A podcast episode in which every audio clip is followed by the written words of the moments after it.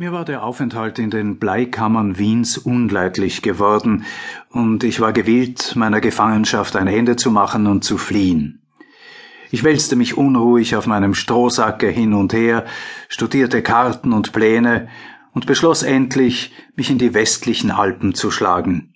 Mein Fluchtplan sollte am nächsten Sonntag zur Ausführung kommen, und man kann sich denken, mit welcher Unruhe und Aufregung ich diesen erwartete.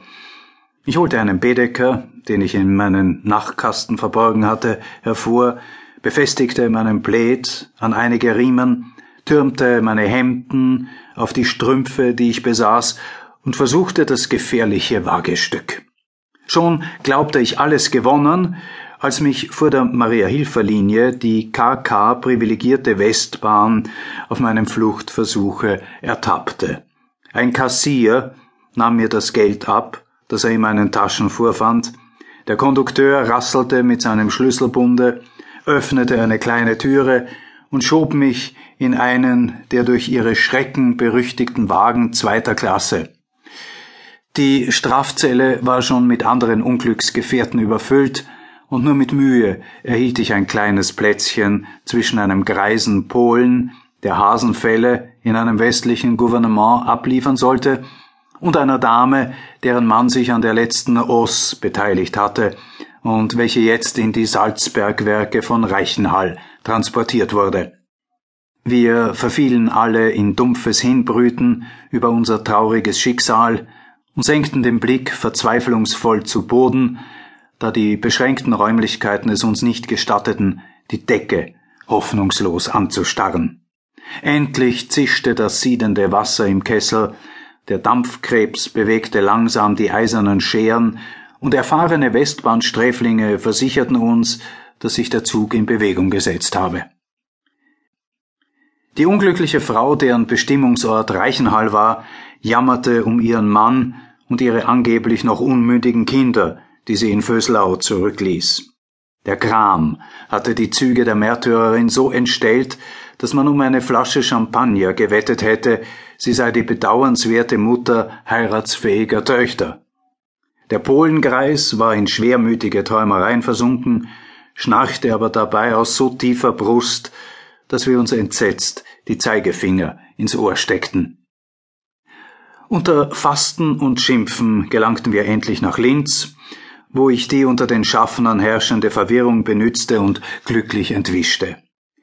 Im Hotel Erzherzog Karl werden die höchsten Anforderungen der gewiss verwöhnten Wiener Wirte an den Gast gestellt. Dagegen übertrifft der Kaffee an Durchsichtigkeit den sächsischen und die Retirade sowie der Zimmerkellner sind englisch. Gestatten Sie mir, über die erstere zu schweigen. Dagegen traf ich aber den letzteren sehr aufgeräumt und seinen in englischer Manier zubereiteten Backenbart zufrieden streichend. Es waren nämlich zwei Söhne Albions im Hotel abgestiegen, die sehr fließend Deutsch sprachen, so dass der englische Kellner sich mit ihnen auf das Beste verständigte. Wenn diese bei ihm in deutscher Sprache eine Speise bestellten, antwortete er Yes, yes und blickte dann triumphierend, dass er die Konversation in der vornehmen fremden Sprache so fließend führte, um sich. Die Sehenswürdigkeiten von Linz sind, wenn man nicht die schönen Linzerinnen und die zu ihnen gehörigen Herren Kapuziner dazu rechnet, bald erschöpft.